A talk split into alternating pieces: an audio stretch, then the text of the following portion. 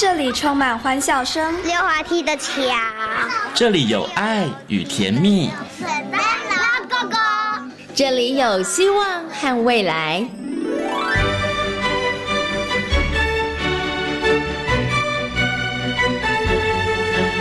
遇见幸福幼儿园，遇见幸福幼儿遇见幸福幼儿遇见幸福幼儿园。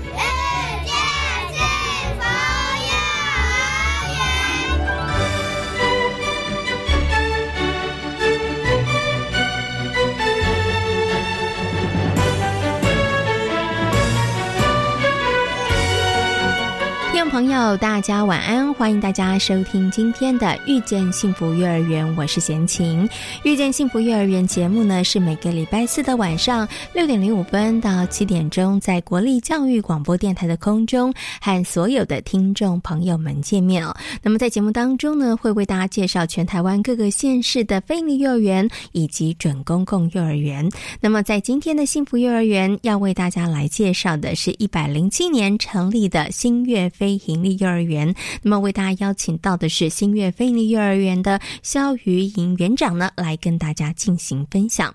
那么在节目的后半段呢，我们进行的单元是大手牵小手。那么在今天的单元当中，树德科技大学儿童与家庭服务学系的李淑慧主任将继续来跟大家分享同诊教学。我们今天呢要来分享的是老师如何来进行同诊教学。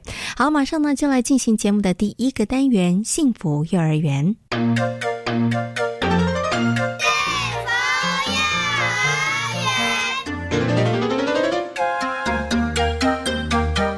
由彭婉如文教基金会承接办理的新月飞鱼幼儿园，在一百零七年八月三十日，在新北市板桥国中内成立招生。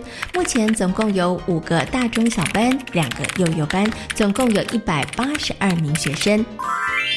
这里是教育广播电台，您现在所收听到的节目呢是遇见幸福幼儿园，我是贤琴。接下来呢，在节目当中呢，我们要进行的单元是幸福幼儿园。那么在今天的幸福幼儿园呢，要为大家来介绍的是位在新北市的新月飞鹰幼儿园。很高兴的为大家邀请到新月飞鹰幼儿园的园长肖瑜莹园长呢来到节目当中，跟所有的听众朋友来进行分享。Hello，肖园长您好。Hello，各位听众朋友，还有呃，可能在听的老师们、家长们，大家好，我是呃。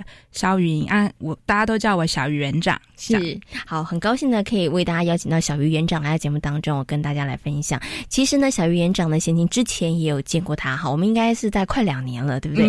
当时呢，我们的小鱼园长呢是重庆飞鹰幼儿园的园长，哈，但是时间哎，两年之后他已经成为了 这个新月飞鹰幼儿园的园长，哈。那么在访谈前呢，我稍微跟一下我们这个小鱼园长叙了旧，哈，才发现说，哇，其实当然成立一个新的园所很不容易。容易很多辛苦，真的是筚路蓝缕一路走来的一些呃比较不为人知的辛苦的地方。等一下我们可以请小鱼园长跟大家来分享啊。但是呢，我想先请这个小鱼园长跟大家谈谈，因为原来您在的这个重庆飞利幼儿园，它的人数其实也。不少有八十几个小朋友，对。但是呢，现在的新月飞鹰幼儿园，它其实是新北市的飞鹰幼儿园小朋友人数最多的。目前你们是一百八十二位的小朋友，是从一个八十几个人的园到一百八十几个小朋友的园。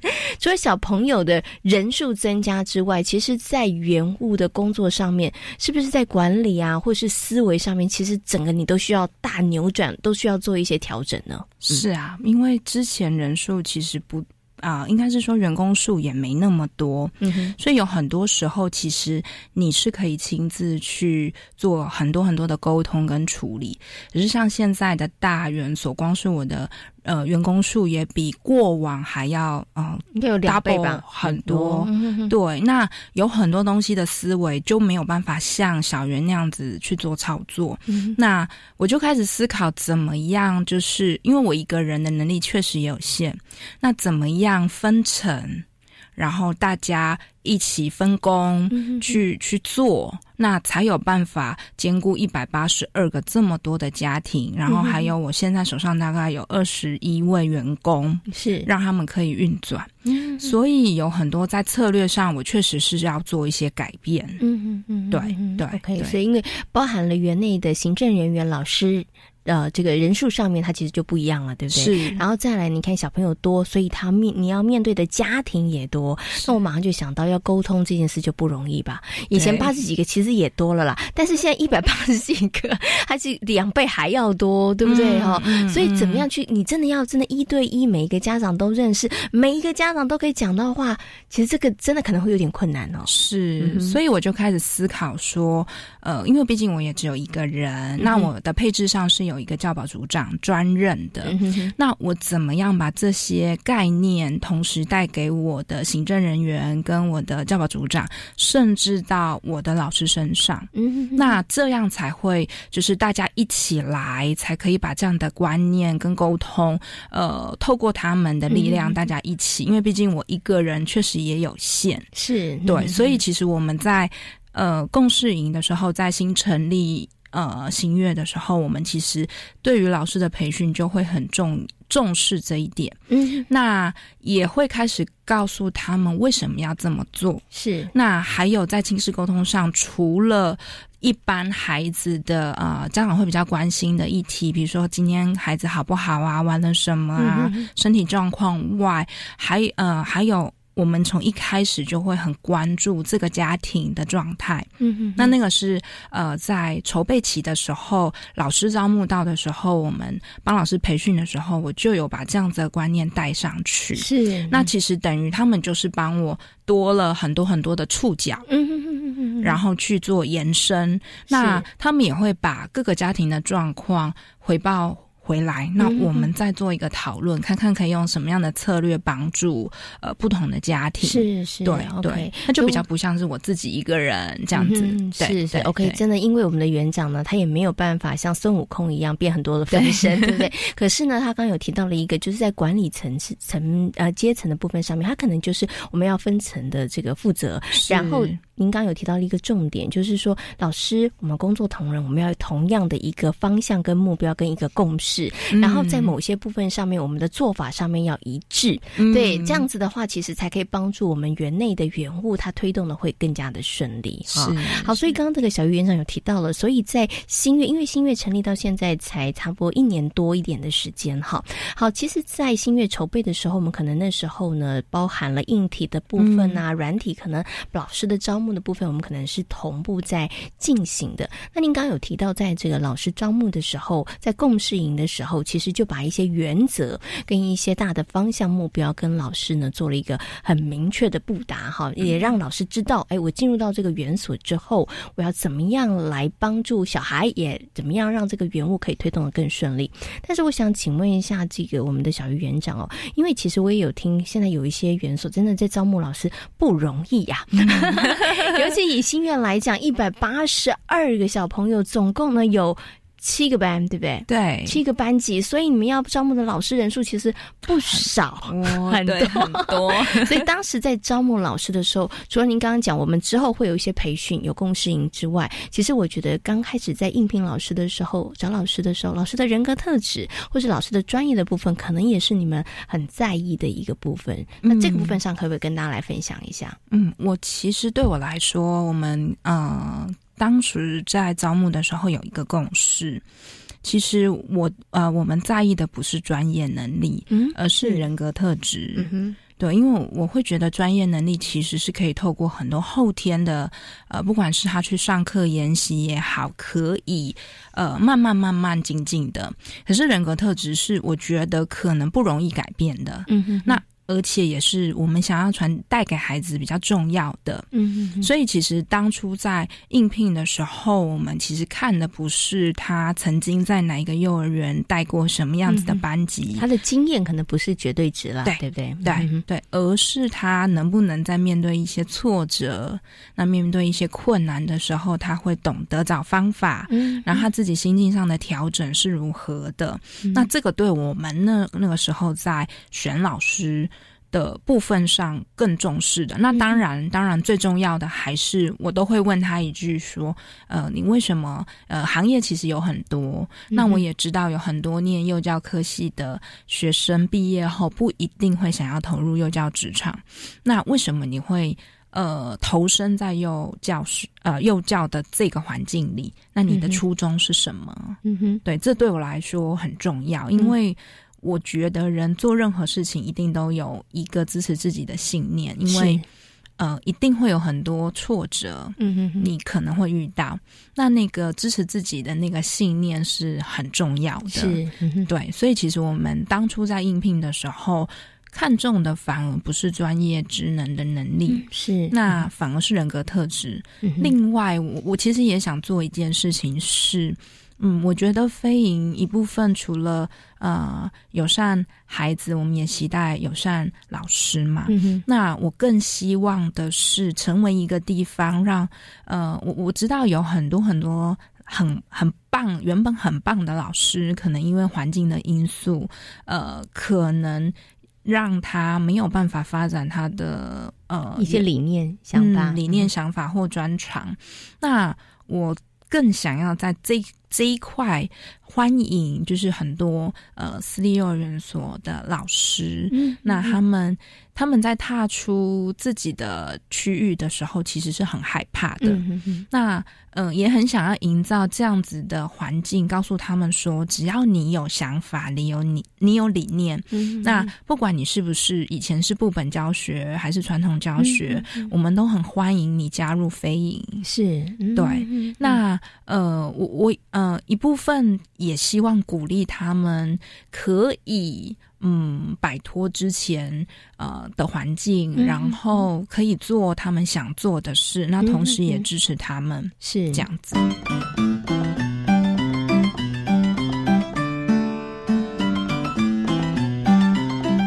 好，那这个新月飞鹰幼儿园呢，从去年成立到现在，然后一年多的时间，那它是位在呢板桥国中内，哈，那学生的人数其实是目前全新北市最大的。好，那么在这个新月飞鹰幼儿园里头，我们的教学的一个特色呢，其实我刚刚有先请问一下园长，园长说，哎，当然也是在这个飞鹰幼儿园的一个大的架构底下，但是你们很会善用资源呐，你们就善用了其实旁边一个很不错的一个社区资源，也成为你们课程当中的一个教学上面的一个特色跟特点啊。对我们其实真的很幸福，呃，板桥国中其实临近呃板桥艺文特区四三五，非常的近。我们呃幼儿园的大门只要打开往呃往四三五的方向步行不到五分钟内，小孩的早晨哦，我们就可以到四三五艺文特区去。那里面其实有很多很丰富的资源，然后也有很多很很棒的场域可以让孩子去探索。所以其实我们呃。一开始其实就有把四三五当做是我们一个很重要的课程跟资源，所以呃也会带孩子经常性的到那里去探索，这样子。对，应该不是一百八十二个同时出去吧？呃，我们会稍微分配一下。对 对对，想光想象就觉得哇，一百多个小朋友一起过去，哇，那真的是一个阵仗非常大。哈，不过这个资源真的是很方便、很棒，因为它其实就步行，而且步行不用太远。对，其实这也是飞鹰幼儿园在这个呃教学上面一个很重要的特点，就是希望可以结合社区的资源，然后发展出在地化的一个课程。对这个部分上面其实是非常重要的哈。好，那其实呃新月飞鹰幼儿园它其实所在的位置是很好的，因为它在板桥国中，板桥国中也是一个在板桥地区呢，其实大家都嗯应该算是很关注 的一所学校哈。所以当时在刚开始开幕的时候。然后我们在招生的时候，其实哎就不错，就招到了相当的这样子的一个孩子。但是后来其实真的还蛮辛苦的，一路走来这个筚路蓝缕啦。那个过程里头，其实也有一些家长他们离开了。哈，那我想这个部分呢，我就要请园长跟大家谈一下，谈谈在过去这一年这样子经营头很辛苦的地方。好，可以让你 稍微可以来谈一下，因为其实真的一个新的园所的成立。它不是这么样的容易。其实，尤其以您来讲，其实你的经验算很丰富了，嗯，对不 对？对呀，就是原来有在这个重庆飞林幼儿园过，对不对？然后去成立一个新的园所，但是还是有很多的部分上面需要去克服的。嗯，呃，我们一开始成立确实，呃，说辛苦吗？我觉得是状态不太相同。嗯哼。那我们是因为呃场地，我们是去年八月三十开学，那场地是到今年的五月份才好。嗯，所以其实前期我们是在使用国中的空间，呃，有五间国中的教室，那有两间是原本妇幼的教室做开学，就是度过我们这一段时间的课程这样子。那那段时间确实因为场地的关系，那它也蛮分散的，那所以其实有蛮多家长其实对于环境啊、场地啊是非常担忧的。嗯，那再来。还有一个挑战是，呃，因为我们其实是不呃是守开放式的教育，所以其实有蛮多这样，呃，会蛮在意有没有一些些部本啊。我相信这应该是个练习呀，对对，个人都会面临的问题。那呃，又加上环境其实不太稳定的状况下，其实前期真的真的有蛮一一段时间，老师也会觉得挫折啦，因为可能好不容易孩子哎。一两个礼拜适应了，状况有好多了，可是他的爸爸妈妈可能就决定说啊，让他转托去别的地方这样子。对，所以其实一开始那个场地的不安定感，其实是不管是影响着老师也好，孩子也好，还有呃家长也好，这样子。嗯，对。那嗯，不过我我我其实我我们都会带着。呃，新月的所有的人往后看，我们也常常因为呃，我们安置的地方跟我们未来的场地其实就在隔壁栋而已，所以都还是位在这个 板桥国中内啦，对不对？哈，那只是说，哎，我先期稍微补充说明一下，就当时是位在板桥国中内，但是当时的这个呃，等于是校舍的部分，它可能需要一些空置的教室啊，做一些改建。那当时的工程还没有好，所以你们是。散落在板桥国中的不同的教室，对对对，其实那时候是很辛苦诶，因为我光想象我就觉得老师光要怎么去维护孩子的安全，对对不对？孩子可能跑到哪里去了，其实。因为我觉得老师当时的心情也是很紧张的吧？是老师那时候的压力非常的大，尤其是在安全的部分。那所以其实我也告诉老师，呃，没有关系，我们先啊，安全是最基本的。那课程我觉得生活就是学习，嗯那也带着孩子去认识什么是安全，什么是危险的，它也是一个课程。所以课程的步调，其实呃那个时候其实我们就有跟老师讨论。课程步调放慢一点，我们就生活当中任何一种东西都可以拿来讨论。那安全就会是我们开学很重要的议题，要去跟孩子共同去讨论的东西。那同时也让呃，我们同时也让孩子有这样子的安全意识跟概念。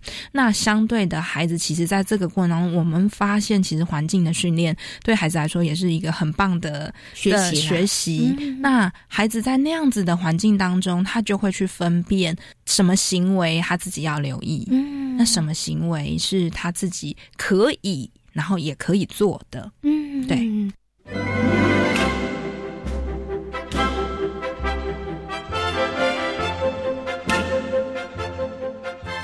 我想请问一下园长哦，刚刚啊，呃，有提到，因为刚开始。也包含了整个硬体的部分啊，所以真的走了一段有点呃，算是有一点辛苦的这样子几个月的时间。而在那个那段时间当中，也有些家长他们可能就做了别的选择，但是还是有很多的家长他们选择留下来。我觉得在那个过程里头，想请问园长，是你怎么样去不断的要去降低家长的焦虑？因为我相信那段时间一定常常会有家长他没有走，但是他心情其实是忐忑的，他就会抱抓着你，可能就是说。园长真的可以吗？啊，你们校车到底什么时候好？我的小孩子到底还要在这个地方上课多久？这个问题你应该被问了好几个月吧？对对对对。呃，我其实蛮平常心的看待这样子的历程，因为我觉得，呃，家长会担心跟顾虑是一定的，也是必然的。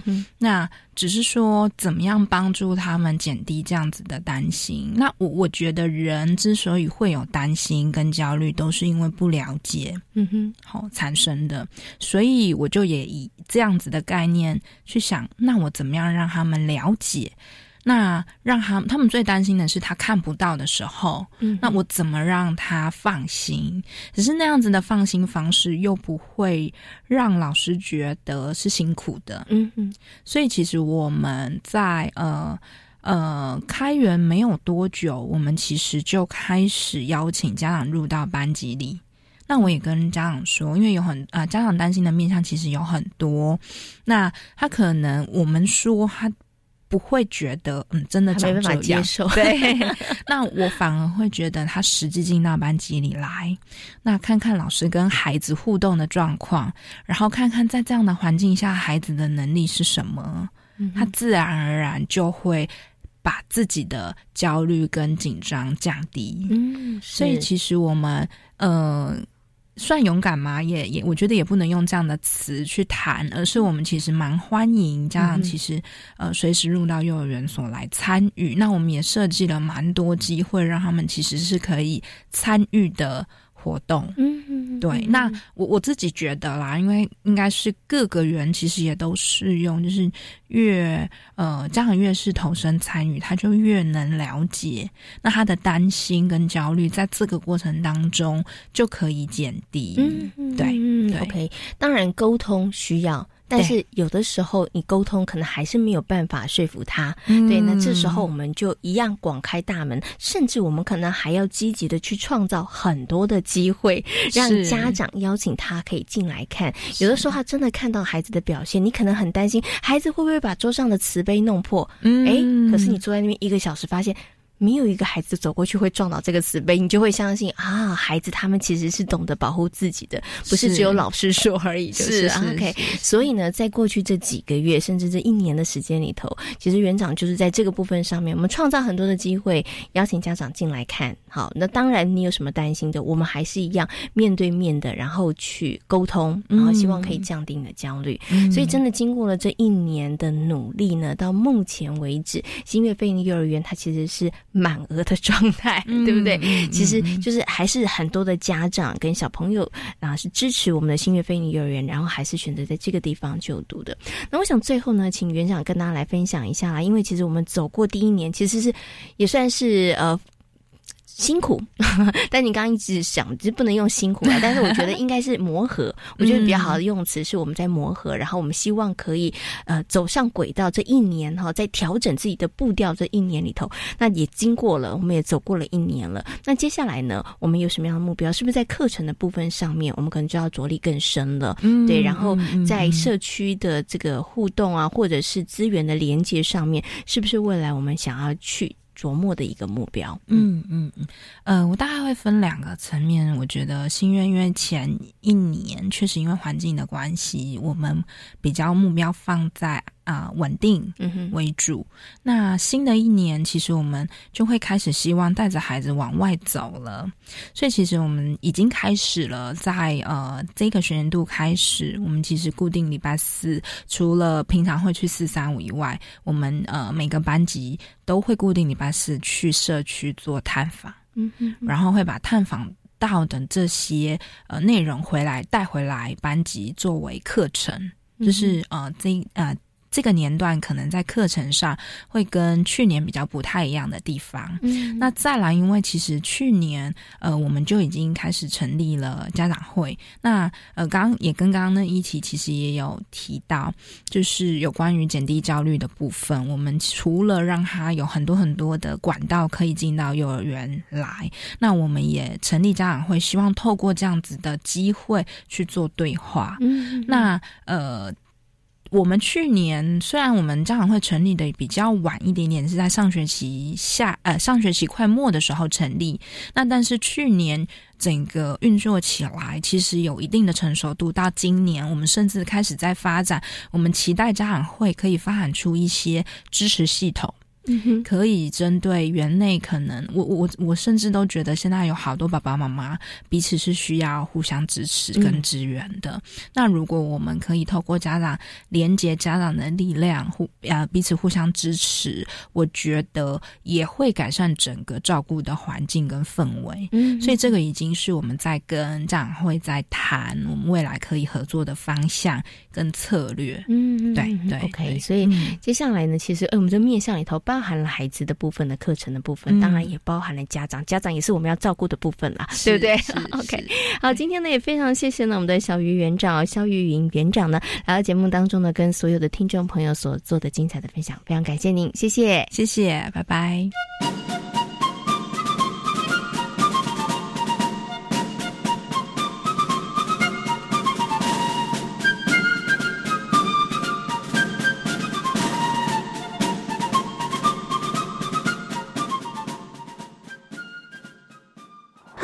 天气越来越冷了，夏天的衣服可以准备收起来了。是啊，哎，对了，那你家冷气机也收好了吗？哈，冷气也要收？当然啦，你知道吗？冷气不用时也会有待机耗电呢，所以非下月时要记得关掉冷气机的总开关，也可以顺便清理冷气机的滤网，隔年用电更省哦。节能不分季节，爱地球做就对了。更多省电妙方，快上节约能源园区网站查询。以上广告由经济部能源局提供。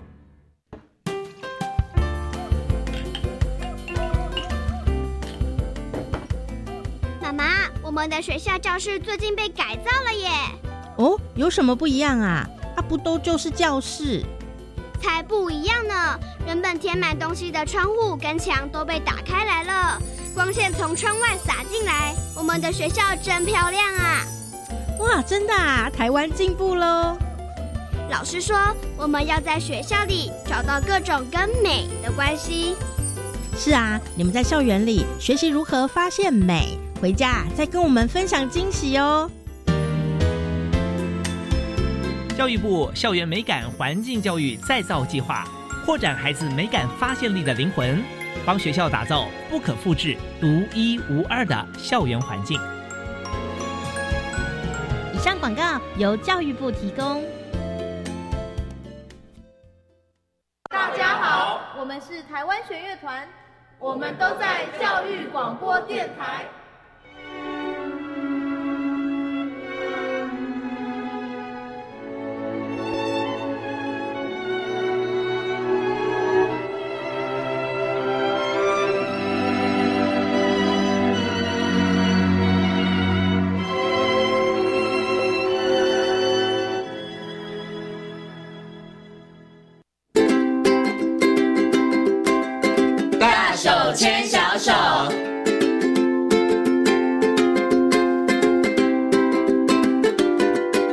教育广播电台，您现在所收听到的节目呢是遇见幸福幼儿园，我是贤青。接下来呢，在我们节目当中要进行的单元是大手牵小手。很高兴的在今天节目当中呢，再次为大家邀请到树德科技大学儿童与家庭服务学系的李淑慧主任呢来到节目当中哦。今天呢要再次的请这个淑慧老师跟大家来分享同诊教学。不过我们今天呢要把这个焦点呢放在老师的部分上面了。首先呢，先跟我们的淑慧老师问声好。Hello，，老师您好，哎，贤青您好，还有各位听众大家好。嗯，我们在上一次的节目当中有跟大家谈到这个同诊教学哈，那其实可能对于很多的听众朋友来讲，你可能听过这个名词啦，不是太熟悉了。但是我相信透过上一次的说明之后，大家应该稍微熟悉一点点啦。哎，对，但是还是要大家继续在这个部分上面，因为呃，真的。以跟我们以往的学习模式来讲，它真的很不相同。所以，对于很多的家长朋友来讲，当你看到你家的孩子今天回来不写功课的时候，或者是他没有拿笔啊，然后在做计算的时候，你可能心里就会觉得，你今天到底有没有学到什么？或者是说，你会不晓得他到底现在学习的状况是如何。但是要告诉大家，在同整教学里头，纸笔的计算或者是这个书写，它通通不是一个重点，也不是孩子他们呃去。检验孩子学习成果的一个标准了，对不对？好，所以这个部分上面，家长也必须要。与时俱进，好，也要跟着这个观念上面做一些学习跟调整。那我们今天来谈谈老师哦。那贤琴其实走访了很多幼儿园，尤其在非营利里头，我们主要真的就是以同整教学为主哈。那我就看着老师们，他们真的因地制宜，想了非常非常多的教案，所以在我心里头其实有很大的佩服。我觉得老师 如果是实施幼儿园是实施同整教学的话，对于老师来讲，应该特别或是更加的辛苦吧？没错，真的，因为我们也看到。就是对于老师来讲，可能怎么样把他们认为的童诊，透过一个比较适合的方式来带给孩子，这个其实就牵涉到每个人心中对于童诊的概念是什么，对于幼教课程与教学的概念是什么？哈，因为我们即便讲说每一个老师，他其实在当老师之前，他都有受过非常多严谨的师资的培呃培训的训练，理论上应该知道什么呃学龄前孩子的这个发展的特性，他应该要知道课程与教学到底应该给孩子学什么，到底应该要呃安排什么样的一个环境，到底呃学习的内容怎么样去做安排等等这些应该都要知道，这是我们认为的应该。但事实上，知道不等于做到，对，就是这是我们讲的实呃因然跟实然的问题啊。那那但是到现场开始运作的时候，我觉得对很多老师来讲，其实是真实的，是真的非常挑战的哈。我们讲说老师要什么样的能力的这件事情，我觉得正确的幼教观念其实是非常重要的。那那个正确的幼教观念，就是回到我们讲的正确的幼教课程与教学。所以老师懂不懂或者知不知道同诊为什么要同诊？嗯，还是他即便知道，可是他因着。他所谓的家长的要求啦，现实的环境的这种影响，所以他不得不做分科的话，那么他即便有那样的想法，他也很难真实的去做。嗯，因为这里头其实就会有落差哦，因为他可能原始的他那个理念的概念性，他可能不够清楚的时候，他其实很容易动摇。对对，当当有家长质疑说，啊可是人家都在教啊，也教的很好啊，那。你可能就会觉得说，哦，那好像这样也可以。对，可能他对于同整教学，它的核心的理念跟为什么一定要这样做，他对于孩子的好处跟发展，他可能如果没有那么清楚的脉络的话，他其实很容易就在这条路上面人云亦云呐，就被拉走了。对，人家说要 怎么做就怎么做。有人说同整教学好，他就同整教学；啊，有人说不好的时候，那分科教学他又回来分科教学了。是 OK，所以第一，老师他可能要有很清楚的概念跟想法，对他要很稳固的。专业的概念，然后去思考我应该怎么做好。但但我觉得这个部分当然说起来容易啦，可是事实上，老师在面对很多的状况的时候，我觉得还是难的哈。那所谓的难，就是说我们在讲同整课程或者同整课程，它可能透过不同的形式，有人用主题，有的用方案，各种不同的形式去运作的时候，我觉得老师的那个那个对孩子的观察的能力，嗯，他的提问的能力。能不能问好问题的能力？那这个好问题是可以帮助孩子做深度的或者持续的探究的动力。这个其实是蛮重要的，嗯，所以呢，在实施同等教学的老师上面，我觉得真的其实非常不容易，因为相较来讲，好像分科教学容易一点，或者是有部本教学容易一点。要成为一个同等教学的老师里头，他可能有两种的能力非常重要。第一个叫做观察力，要观察孩子，可能孩子的学习到什么进度了，然后就是孩子的能力到哪里。再来提问力，好像也非常的重要，哎，对对。可是这两种好像都不是，我觉得在幼教的。这个可能专业训练里头上再多的课，能够培养出来的吧？他是不是真的很需要？经验的累积，然后从实做的过程当中，不断的、不断的，然后去一直精进自己的能力啊。是是，我我想这个部分大概就是我们常常在笑说理论跟实物之间的落差了哈。那当然我们在讲说，好，我们在学校也有学，也有观察，也有的能够去透过对孩子发展的掌握，然后去透过观察的一些的方法去了解孩子现阶段的一个状况。好，这个是理想的状态。可事实上，有时候老师在观察的时候，我们当然也不是只有那个观察能力，还牵。涉到除了对孩子的发展的掌握之外，孩子在那个真实的在那个生活情境当中，他的表现的一个状况是什么？他有兴趣的事情是什么？嗯，好，然后这个兴趣是你如何透过方式去维持它？嗯，好，那当然这些的这些观察能力，我我觉得还是需要累积经验的，因为有些时候我们看起来。幼幼班、小班、中班、大班的孩子，感觉好像他的这个在书上写的是这个样子，好，但是你实际观察的时候，你就发现，哎，对，有些孩子他是在长模内的，有些孩子可能是比较比较发展比较好的，有的比较慢的。那你怎么样透过去掌握每一个孩子的状况，或者大多数孩子的状况？这个状况包含发展，这个状况包含能力，这个状况包含他的兴趣等等这一些，然后去。真的在这个过程当中去找出孩子他们真的想要去探究的事情，所以这个时候这很这是不容易的。这时候真的是要因材施教哎。对对。如果班上有三十个孩子，老师可能就要知道这三十个孩子，因为他们极有可能三十个兴趣都不一样，对对对，然后所以老师真的他要很好的这个敏锐观察，等于是他在呃每一天跟孩子的互动的过程当中，我觉得应该分分秒秒老师都得要绷紧神经吧。是，所以我们其实在现场在运作的时候啊，你如果是全班要共同走一个议题，其实有时候是有困难的，因为。可能不是所有的孩子都对同一个议题有兴趣，他也有可能是小众的。好，那那所以有时候老师在执行的部分，哈，就是我我觉得刚刚讲为什么观察很重要，因为你可能会发现到有些孩子对这个议题是有兴趣，那可能这个几个孩子只有只有七八个小朋友，嗯，那这七八个小朋友他可能就可以形成一个比较小组的方式去做一个比较深度的探究。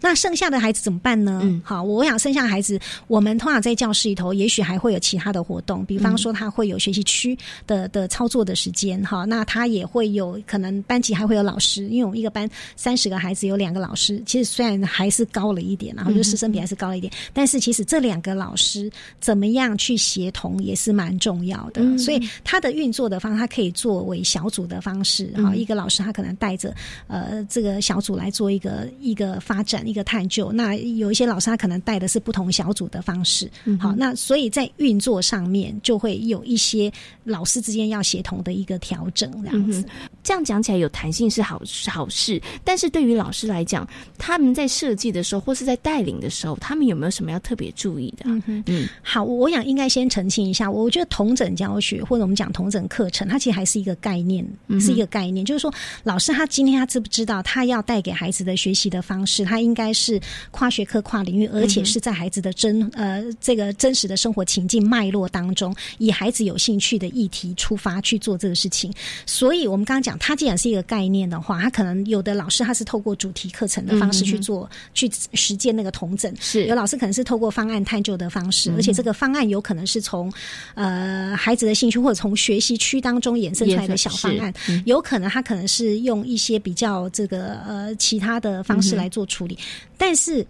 每一个老师，因为他他的他执行或者是呃实践同整课程的概念的形式不一样。嗯，如果我们今天讲主题跟方案来讲好了哈，主题的部分，他有可能有的老师，嗯，有的老师他可能是全班式的主题，嗯，有的老师也有可能是小的，嗯，方案也有可能有的老师说他是方案，可是他其实他是做的是全班式的主题，嗯，好，所以。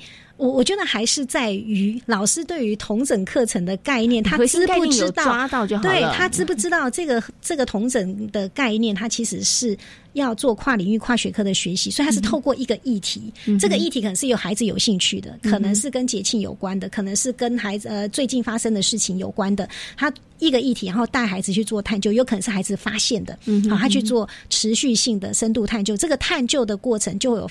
从发现问题到会去想要去做实做验证，嗯，然后去直去了解，哎，他们实做的那个部分到底问题出在哪里？再回扣回来，跟他原来他们想要解决的问题这之间的一个关联性，好，他会去去看这一这一个部分。所以，如果说是从老师实践执行的那个部分，呃，那个状况来看的话，其实我觉得是老师对于这个。同整的概念的一个掌握，那落到他放到方案或呃主题或方案，可能就有不同的做法。所以，如果以这个主题跟方案，其实应该在幼儿园最常讲的名词。老实说，这单元啦、主题啦或方案这三个词，可能大家在使用的时候都会有某一些程度的。混杂、混混淆，或者可能大家背后讲的概念其实都是不一样的。但是如果你真正回到呃，我们讲说好呃，这个主题探究啦，或者方案探究，它其实它其实就是同整课程的概念在里面，是。只是它透过可能主题探究的方式、方案探究的方式来走，因为它其实是已经是整合了跨学科的一个概念在这里面。好，那那所以我觉得对老师来讲，其实假设要用主题。那你就要想，你你这三十个孩子，或者是你这全班的孩子，他们到底有兴趣的主题是什么？那就像刚您讲的，同一个主题，在去年跟今年就不一样。对，可能因为孩子他们的提问、他们的发现、他们观察到的点不一样，那进行的状况就会不一样，所以我们才会回过头来讲说，老师的观察，老师对孩子能力的掌握很重要。好，那即便同一个议题，它其实都可以有不同的探究的方向。那老师如果可以抓到那个探究的精神，带孩子实际去观察、去发现、去找出呃。呃，用一些的这个方法去做实作验证，然后去去了解他们的实作验证的过程能不能解决问题。他如果能够有这样的一个过程，探究的过程，其实是非常重要的。嗯，好，所以其实啊，呃，老师如果在这个运用同整教学这样的方式的时候，老师的观察力就非常非常的重要了。好，那我们刚刚其实前面提到提问的能力也很重要，但是最重要的事情就是老师不断的一直强调，就是关于同整教学的核心的理念。跟概念到底是不是清楚？对，这可能是所有在执行同整教学的老师，在这个过程当中，可能你要不断的反复一直问自己吧。对，因为因为我觉得可能就是好像知道，但可能在执行的时候，是不是有确实落实到？可能在这个过程里头，老师可能要不断不断的这个提问哈。我我举一个例子，就是说，就是说，假设老师他认为。它其实是同整，比如说，好，我们讲春天好了，好，春天这个主题，当然这个主题很大了哈。嗯就是说，老师可能就会觉得说，哎，对啊，好啊，如果我春天这个主题，那我就在语文的部分，我就唱春天的歌啊。嗯然后呢，这个这个讲春天的故事啊，自然学科自然就讲呃，就春天开的花，对对对对哈。然后数学就来看一下，呃，算一下春天的什么什么东西。讲事实上，它还是很学科啊，它只是把那个春天的主题放在中间，可是它每一个进行的方式都是学科啊。这还是没有同整啊，是，所以我刚刚回头来讲，就是说为什么我觉得老师对同整，就是说好，假设春天，春天孩子到底想研究什么？嗯哼，好，比方说，如果我们可以这样问嘛，如果春天为什么有些鸟飞走了？嗯，哈哈，对，那那是什么？然后我们就从这边是哦，然后我们会知道他会去观察哪些是留鸟，哪些是候鸟，然后为什么有些鸟会飞走？嗯嗯，对，那这样子的话，它就变得是主题式，然后是同整教学了。是这样子吗？嗯，就是说，如果老师的思考，就是他即便有那个主题的名称、主题的概念在那边，可是他都是他的课程的安排，全部都是用分科的方式在安排，嗯，只是他用一个。春天的概念去连接是关联性，但是它其实都还是分科，这不叫同诊，这这不是同诊，嗯，这其实还是分科。同诊的部分，就像您刚刚讲，它会有一个要探究的问题。嗯，那老师呢会针对孩子想要探究，比如说，哎，为什么春天会出现这些昆虫啊？嗯嗯，好，为什么其他的季节不会出现呢？是好，那那他们就会看，哎，他们可能在花园头遇看到了一个什么样的昆虫，于是他们开始去研究为什么它会出现，那在这个地方出现，那它吃什么？它到底怎么样生活？它到底那会有很多他们想去知道的。事情，所以这里头就会有很多的探究的点，就会就会开始出来。老师可能就会问说：“哎，那我们来观察一下，在这个这个昆虫出现的附近还有哪些东西？”大家可能就会开始去看，哇，还有这个，还有那个，好，那他们可能就会开始去研究一下，哎，为什么这个东西会出现在这里？然后为什么怎么样怎么样？他可能就会有一些呃，开始想要去知道为什么的过程。那但是在想要知道为什么的过程，他不会说：“老师，那我们语文的部分我们要做什么？”不会吧？我们数学要。做好不会吧？他是关注的是他现在发现了这个昆虫的这件事情。但如果是老师出发，他就会想说：“哦，春天嘛，那就是我们来唱这个春天的歌，数学来做这个什么？”他以为只要素材里头，嗯，每个学科里头的素材都跟春天有搭点关系的话，就是同整。那其实是不是的？那其实还是分科。那如果真正的同整，还是从一个议题，而且是在对去做延伸的探究，这个其实是还蛮重。要的，所以我们刚才会讲到说，那个探究的历程里头，会一个科学探究的历程在里头。对对对，他就不会是只是把那几个学科用这个主题去嗯去感觉他的学科是连接，他的学他的内容是跟这个主题有关联，可是事实上他还是都是分科的片段知识，它不是一个串联在一起的，或者是问题导向解决问题的。导向为主的哦，那最后呢，想请问一下主任一个问题，因为我们刚刚提到，在这个同整教学里头，其实你会发现，孩子是学习主体的时候，孩子他可能要有很多的好奇，他有很多的主动性，比如说他主动去找资料，他不要他要主动的去可能做一些实验，做一些实作。所以以同整教学来讲，他是不是比较适合中大班的小朋友啊？小班的小朋友会不会？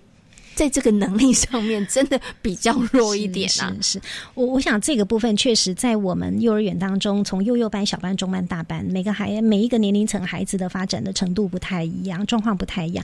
当然，他看重的也不太一样。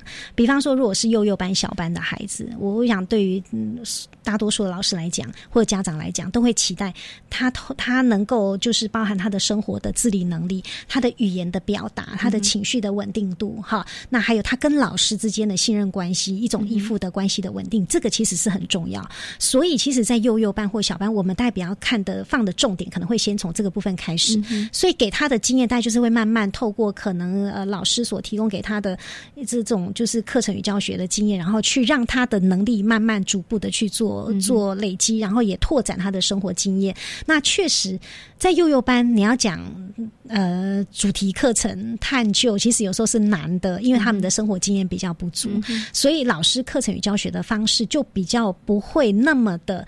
那么多的这种探究的部分，但是它其实可能会放在让孩子透过感官，嗯，好各种不同的感官去观察、去感受他他的这个周遭的这种不不管是自然或者是社人跟人之间的哈，或者是呃一些的情境，他可能他的重点大概就会比较放在生活自理、感官、语言的表达等等这个部分。那慢慢当他的经验开始累积，这个经验可能是家里的经验，可能是学校的经验，开始累积了到小班来之后，开始要做一些小的探究的时候，就比较比较容易进入了。所以幼幼班确实会是一个比较比较难的，但是我们讲就是不同的阶段，他的任务会不太一样哈。所以当孩子在幼幼班开始累积他的情绪稳定了，他语言的表达慢慢的学习了，当他的这种呃他的其他的这种呃生活的经验慢慢累积了之后，到小班来，老师其实可以先用一些小的方案，小小的就好了。比如说，你可以观察小班孩子最有兴趣的是什么？嗯哼。小班孩子通常对动物啊，对于这个呃生活周遭会遇到的人啊、家人啊、学校老师啊，哈，或者自然的这种观察到的一些现象，他们可能直接会看得到、看得到的，他就会很有兴趣。嗯好，那老师其实就可以做一种比较小的、小的方案，比方说，呃，像刚我们讲讲的。那这个动植物好了，昆虫好。那你比如说，我们自己在幼儿园，孩子他们去灌蟋蟀，我们那个比较乡下，孩子有是可以灌蟋蟀。那小班的孩子，他其实就会去，就会去观察，到底哪一些洞里面有蟋蟀。当然，他可能也不知道。可是对于孩老师来讲，他可能就带着小班的孩子，他们就是去观察。哎，那个外面幼儿园外面有哪些有哪些地方有洞啊？这些洞是什么洞？他可能会注意看一下那洞里头有什么样的东西。他可能透过这种比较小的，然后。可能就观察啊，比如说啊，这里头哎有蚂蚁哈，这个是有什么样不同的东西？那我们来看看这里面有什么好了。他可能就会依照。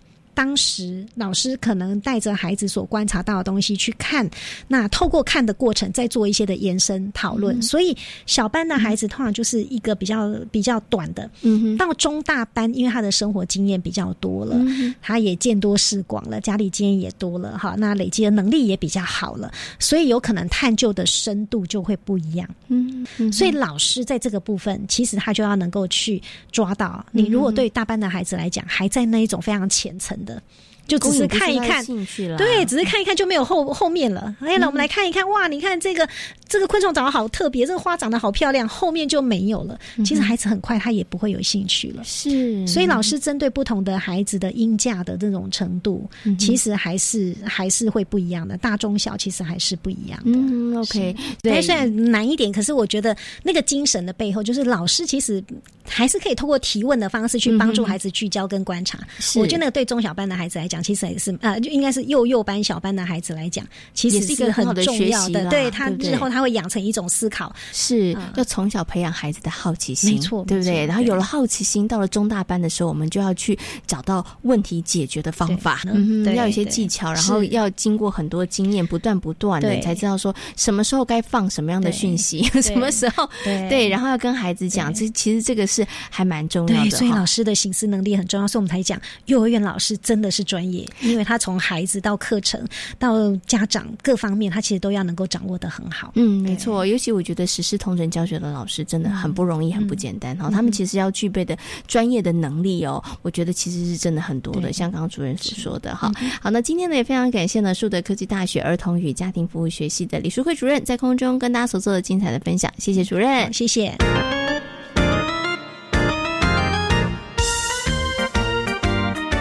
这里是教育广播电台，您现在所收听到的节目呢是遇见幸福幼儿园，我是贤琴。接下来呢要进行节目的最后一个单元学习 online，在今天的学习 online 呢要跟大家来分享政府呢在两岁到六岁育儿政策方面的一些成果，而这个成果呢其实是非常丰硕的。那我们接下来呢就进行今天的学习 online。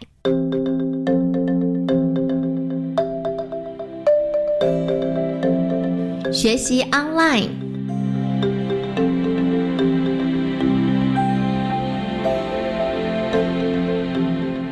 行政院一百零七年少子女化对策计划，透由扩展评价教保以及减轻家长负担作为两大重点，才扩展公共化、建制准公共机制以及扩大发放育儿津贴三大策略，达到零到六岁全面照顾哦。那么成果非常的丰硕，也提供了年轻家庭历年来最大的支持哦。那我们接下来呢，就要就扩展评价教保以及减轻家长负担。这两个部分来跟大家进行分享哦。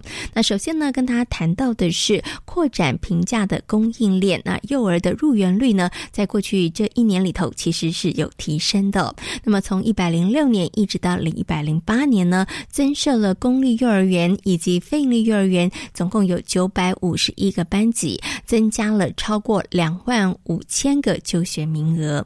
那么在准公共方面呢，一百零八年的准公共幼儿园总共有一千零六十三个园所，提供了超过十一万个名额，而幼儿的送托率以及入园率，在一百零八年呢，平均值是百分之六十七，比起一百零五年的百分之六十呢，成长了七趴哦。那刚刚呢，跟大家谈到的呢，是扩展评价供应链的部分。那大家刚刚听到这个数字，可以感觉到，哎，其实真的有很多的孩子们因此而受惠了。